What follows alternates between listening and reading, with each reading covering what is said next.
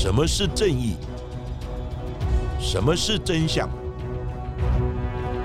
跟着台湾建士权威阿善师，重返那些离奇、轰动的命案现场，请听阿善师的见识实录。各位听众朋友，大家好，欢迎收听今天的阿善师的见识实录。我是见识专家阿善师谢松善。大家好，我是子荣。在前一阵子的立委家暴案件成为了大众的讨论焦点，不过也让大家有更加的重视家庭暴力相关的议题。而就在十二月初的时候，在彰化的鹿港，也有一名三十三岁的年轻男子遭到了王姓妻子来控诉，说他家暴时间长达两年，而且受暴影片一流出之后，更是引起公愤哦。那全案呢，已经依伤害、妨害自由等罪嫌，已请彰化地方。法院检察署来进行侦办，并且申请羁押。而根据着媒体的报道，男童遭施暴的影片当中，其实这一名三十三岁的年轻男子连续出脚狠踹这名男童，而男童遭到了猛力的踹飞，至少呢有七次之多。而这名年轻男子更是出言恐吓说：“你眼泪给我流下来试试看，最讨厌人哭了，再给我叫你妈妈试试看，叫妈妈就是踹十下，哭也是踹十下，叫妈妈越打越累而已。”这种残忍的行径，其实也引起了广大网友的一个愤怒，而网友也对施暴者进行肉搜，也在网络上面流传了这一名年轻男子的个人资料。而根据着《家庭暴力防治法》的第二条规定，家庭暴力指的是家庭成员之间实施身体、精神或者是经济上的骚扰、控制、威胁或者是其他不法侵害的行为，而包括了言辞虐待、心理虐待和性虐待，其实都属于家暴的范畴。今天在阿善师见识实录的节目，我们要谈的案例呢，虽然并不是发生在台湾。但是呢，透过犯罪者的自白，让人呢更深一层的可以体会到，其实呢，家暴所可能影响的不单单只是受暴者一人而已，其实呢，可能影响到很多人。那这一次呢，我们要讲的是发生在呢二零零四年美国的阿拉斯加的地方。那《食人》杂志呢，它也将本案呢拍为纪录片。有一个小镇呢，叫做克雷格。它是一个居民人数不到一千两百人的一个小镇，大家呢都对左右邻居其实非常的熟悉，也很少有外来的人来观光。那这个淳朴的乡间小镇，甚至于呢真的达到夜不闭户的一个情况。那有一名呢叫做罗莉瓦特曼的一个女子，她是呢当地特教老师的助理，教导社区呢不易管理的学生。或者是帮助呢身体有缺陷的孩子能够正常的学习，他也是呢阿拉斯加的模范的居民。对于呢克雷格这个小镇而言，几乎呢是人人称赞的一个大好人。那他的先生呢叫做达克瓦特曼，他是一名呢房屋中介，同时呢也是当地学校董事会的会长。在邻居的眼中呢，他们两人感情非常的好。也育有一名女儿呢，叫瑞雪儿·瓦特曼。女儿呢也参加了各式各样的课外活动，学术表现呢十项全能。所以呢，这个家庭堪称了当地的模范家庭。二零零四年十一月十二号这一天，女儿瑞雪儿到了阿拉斯加最大的城市安克拉治参加了排球比赛，而丈夫达克瓦特曼则是到了阿拉斯加的首府朱诺市来参加一个主管的交流会。在当天，只剩下妈妈罗莉一个人独自在家。一直到了当天晚上，女儿瑞雪儿还有丈夫达克几乎同时到了家。那回到家中，过了一阵子才发现萝莉不在，而且家中的厢型车也不在家。一刚开始，两个人其实没有多想哦，认为说啊，萝莉可能只是出门买了东西而已哦。不过，随着两个人整理行李，而且在家里面也活动一阵子之后，开始感到了这件事情好像不太对劲。因为两人在家里的厨房发现了一个酒瓶，但是呢，罗莉平常是完全不喝酒的。那如果这瓶酒是为了要庆祝丈夫和女儿归来而准备的，那为什么桌上的酒只剩下了半瓶而已呢？而丈夫达克在主卧的房间也发现了这个床单是没有整理好的。这对于有轻微洁癖的萝莉来说，并不是一件寻常的事情。而且，丈夫更在床单之上发现了少量的血迹。那达克呢？拨打萝莉的手机呢？但是没有人接听。联系呢？他所有的朋友也没有人知道他到底在哪里。这种情况呢，在这个小镇是很不寻常的。两人呢越来越担心，并且呢开车外出呢到处寻找。经过几个小时之后呢，还是一无所获。后来呢，他们就决定要报警。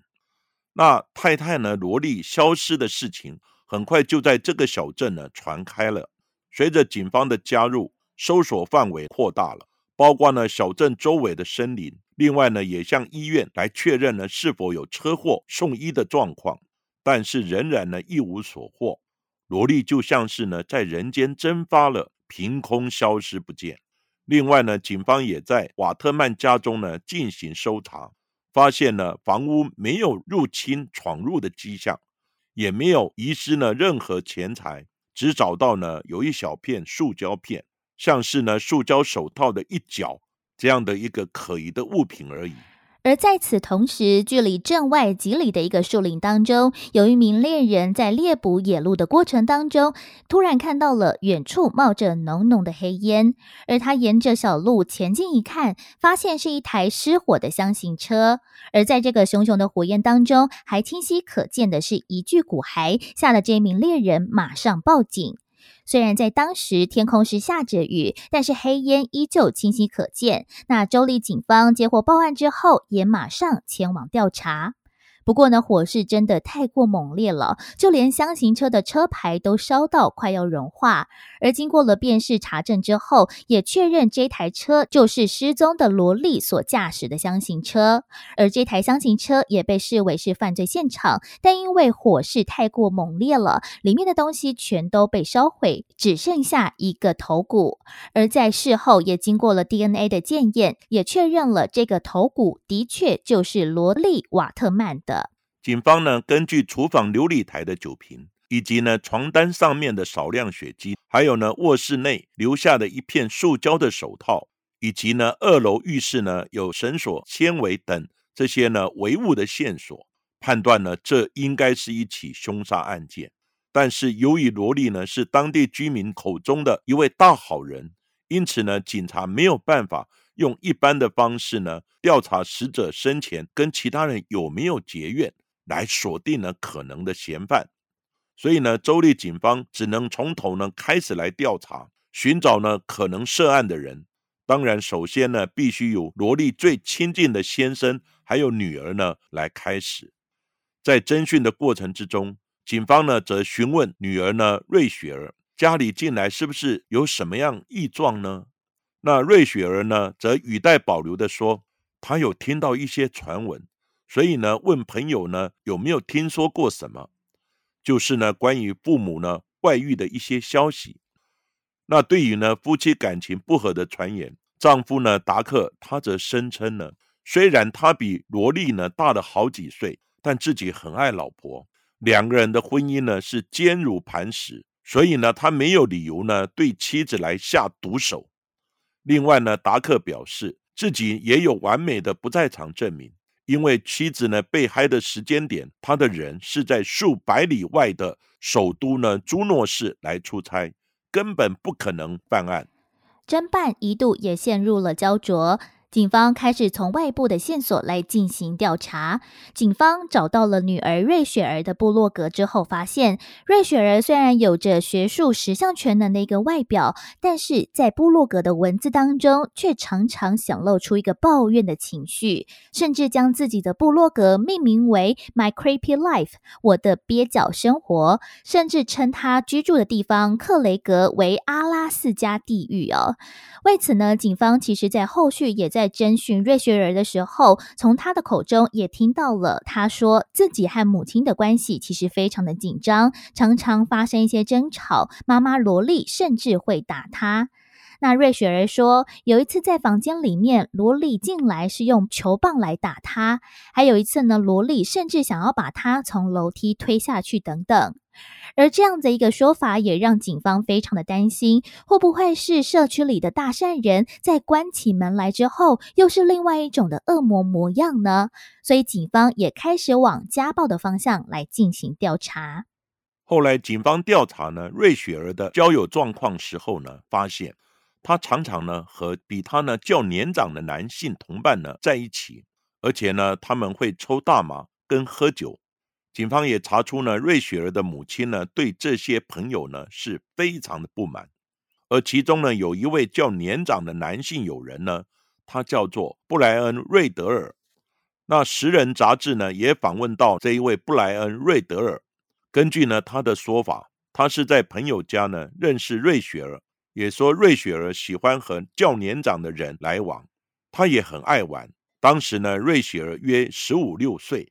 他自己呢已经二十二三岁了，相差呢有七岁之多。在短暂的交往之后，布莱恩因为呢双方年龄差距呢感到不自在，所以呢他们就分手了。却也介绍呢瑞雪儿给自己的好兄弟呢杰森呢艾伦认识。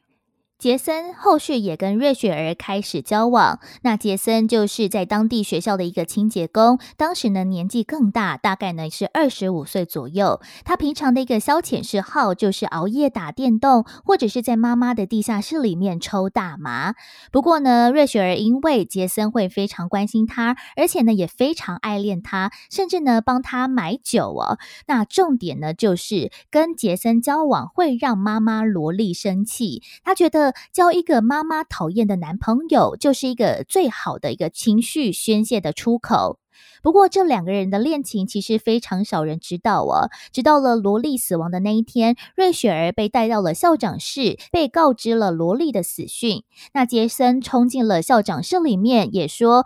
我会把她带回家，我会好好照顾她。”这样子一个举动，才让大家惊觉两人居然是在恋爱的关系。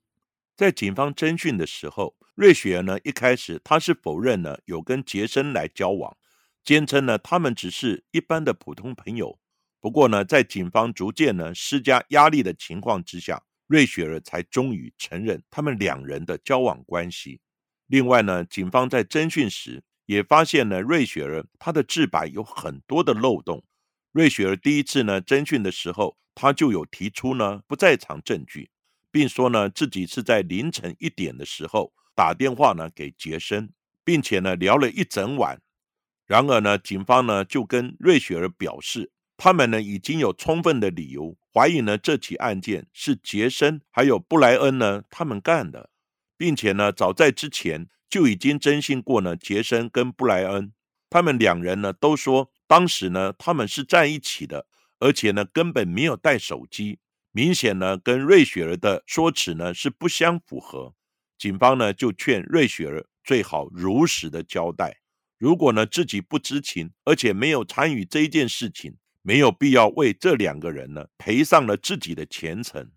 调查到了后段，警方已经锁定了杰森还有布莱恩谋杀了萝莉，但是不知道瑞雪儿她摄入的程度有多少，也缺乏了决定性的证物。不过，为了要突破了搜证的瓶颈，所以警方以为了社区安全为理由，希望可以在瑞雪儿的身上装上窃听器，要搜集有力的证据，将布莱恩还有杰森绳之以法。不过，却遭到了瑞雪儿拒绝和抵抗。而在另外一方面，警方也同时找上了杰森，同样也要求要在他身上装窃听器，希望可以抓到布莱恩。没想到呢，杰森很快的就答应了，也透过了装在杰森身上的窃听器，录到了两个人讨论杀害萝莉的所有过程，也听到了他们在讨论瑞雪儿的一个状况。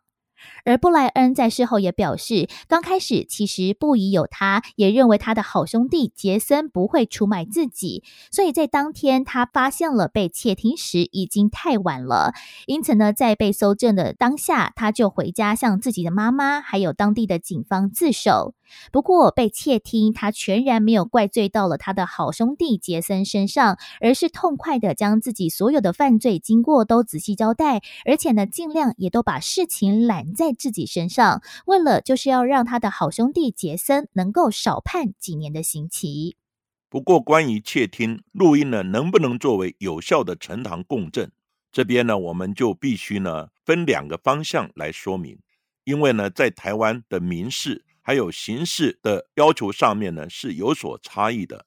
根据呢台中法律事务所的资讯，从过往的案例来看，如果呢窃听录音呢这种行为发生在刑事上面的案件，大多呢都是可以作为呢证据来使用的。律师推断呢，这主要是因为刑事的证据呢取得本身就比较不容易，加上呢刑事案件往往就较为严重，也可能呢对社会呢造成更大的伤害，而加害人又常常呢能够投机取巧呢或左闪右躲的死不认罪，因此呢为了让案件能够更顺利、更正确的审判，这样的窃听的证据呢通常是可以被接受的。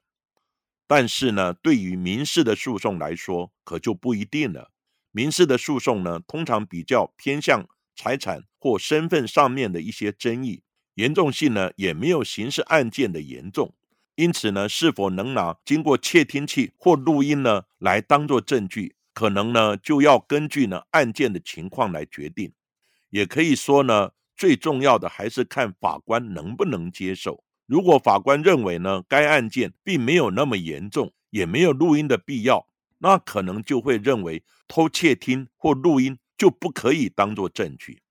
如果各位听众朋友对于呢，为了保护自身的权益而偷偷录音或窃听的方法有任何疑义的，阿三是建议呢，最好请教律师或法务人员来询问他们的意见如何。而在这一起的案件事后，也根据着布莱恩的自白表示，对于这一起案件，他其实呢早已经精心的设计，也为了要混淆犯罪现场，他甚至也准备了八到十五号的一个尺寸不同的一个鞋子，另外呢也搜集了各地好多不同的土壤，企图就是要弄乱犯罪现场。同时，他自己也身穿好几层的衣服，而且呢，确保每一件都是非常干净的。另外，也买了一瓶酒来还制造了酒驾的一个假象，也认真的在犯案之前刷洗了自己的身体，甚至呢，进行了全身的除毛，为了就是要确保在犯罪的现场，他不会留下任何一个皮屑。而布莱恩说，在犯案当天，他是先透过了猫门，把手伸进去，打开门之后，走上楼，先接近了主卧房。一刚开始，他突然看到了灯光亮起，吓得他一动都不敢动。不过呢，过了一会儿，他终于鼓起勇气，先冲进房间里面，把萝莉压住，并且威胁他说：“照我的话做，就能活命。”而布莱恩先逼了萝莉喝下了半瓶红酒，接着将她捆绑丢进箱型车里面。那布莱恩也把她载到了偏僻的森林当中，企图要制造萝莉是因为酒驾，那车辆呢偏离的车道，所以发生了严重车祸这样子一个假象。到了树林当中，布莱恩也和杰森碰面，那杰森也告诉萝莉说：“这样你就不会再伤害瑞雪儿了。”而接着，杰森就让萝莉跪下。原本打算是从后面打断她的颈部，然后把她的下巴往后扳。不过，这样子一个动作并没有产生效果。在最后，是布莱恩直接用手把萝莉所闷死的。而两人在萝莉死后也开始毁尸灭迹，一把大火烧了车子、尸体，还有身上所有穿的衣服。不过，这两人到底为何要将萝莉杀害呢？布莱恩他表示，瑞雪儿经常呢向杰森呢哭诉，他自己呢遭受母亲的虐待。那杰森呢常常气得咬牙切齿，想着一定要除掉萝莉。于是呢，杰森就把这件事情告诉了自己的好哥们布莱恩。不过呢，在其中呢也添油加醋了一些，并且说不杀萝莉，瑞雪儿迟早会被虐待致死。布莱恩他说。由于自己的经历呢，是曾经在暴力家庭里面成长，所以呢能感同身受。当他呢听见杰森呢说瑞雪儿的家庭状况时候，他就决定呢要帮瑞雪儿呢脱离苦海。其实先前杰森就有试图呢要枪杀罗莉，他带着枪呢瞄准了罗莉所在的学校门口，只等着他呢走出校门之后，便要开枪呢将他射杀。但是呢，在扣扳机的时候，布莱恩才发现自己忘了给枪呢上膛，所以最后呢只能作罢。不过杰森呢在法庭上却把所有的罪责推给了其他的两人。他说呢是瑞雪儿。希望呢，妈妈消失，希望她死的，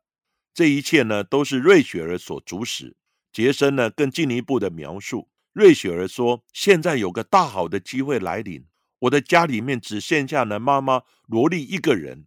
他并且找了布莱恩跟杰森，问他们：“你们是不是能杀掉我妈妈？”他们才因此呢，决定下手。警方最初接获了罗莉失踪报案的时候，也曾经在家中进行长达十四个小时的一个调查和搜索，也找到了一封被罗莉藏起来的一个信件，而这封信也成为了最后确认瑞雪儿说谎的一个证据。那警方甚至也称呼瑞雪儿是黑寡妇，也认为她就是这整起案件当中的幕后主使者，来唆使布莱恩还有杰森两人犯案的。而这封信件其实是在案发不久之前，罗莉才亲笔写给女儿瑞雪儿的信件。在信中提到：“我很抱歉，我们的关系这么紧张，请别以为我觉得你是坏小孩，因为你不是。我知道自己太担心你，但当母亲爱女儿的时候就会这样。我感觉你把自己拉离我们身边，我希望我们的关系可以更加的亲密。”你能告诉我心事，说什么都好，不说也行。希望你能明白我们有多爱你。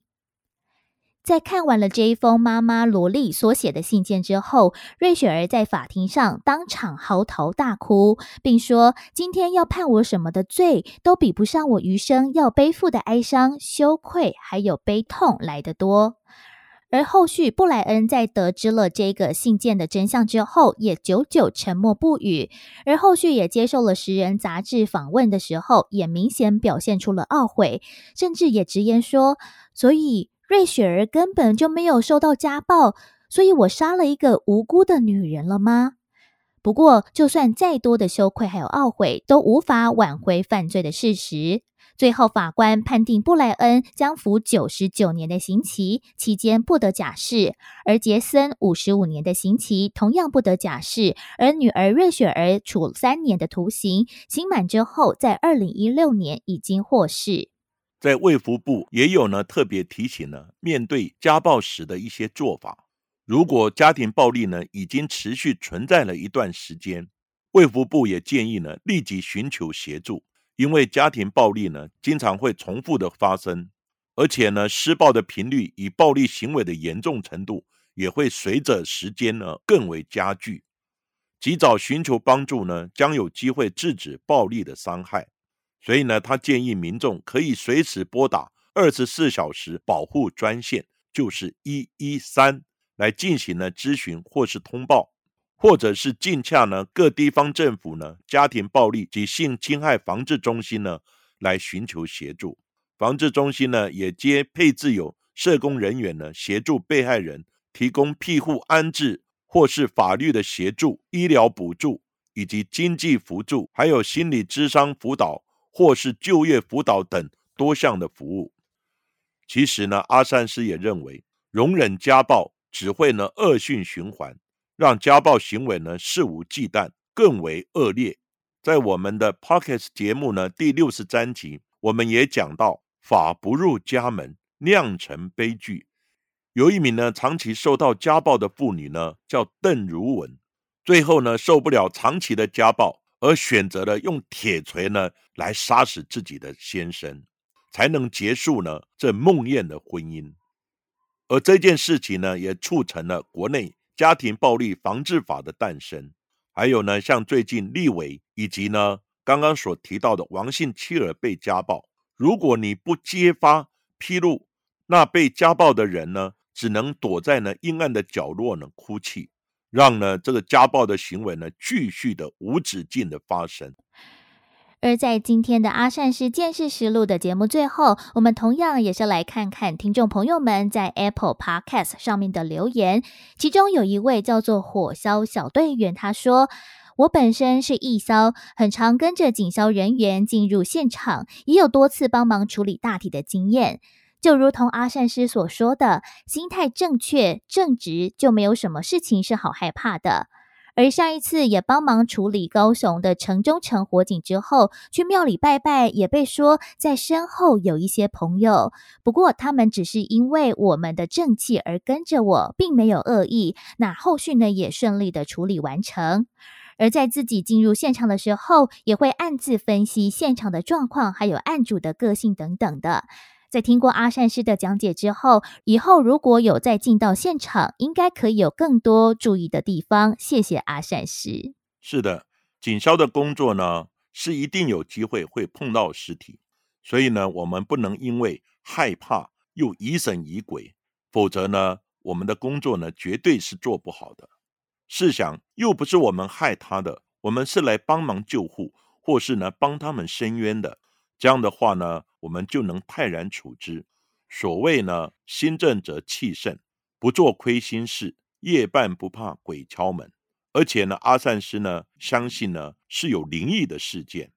所以呢，奉劝所有的听众朋友，真的诸恶莫作，众善奉行。大家要走好路，做好事，说好话。那这样子，我们的社会呢，就能越加的平和安定。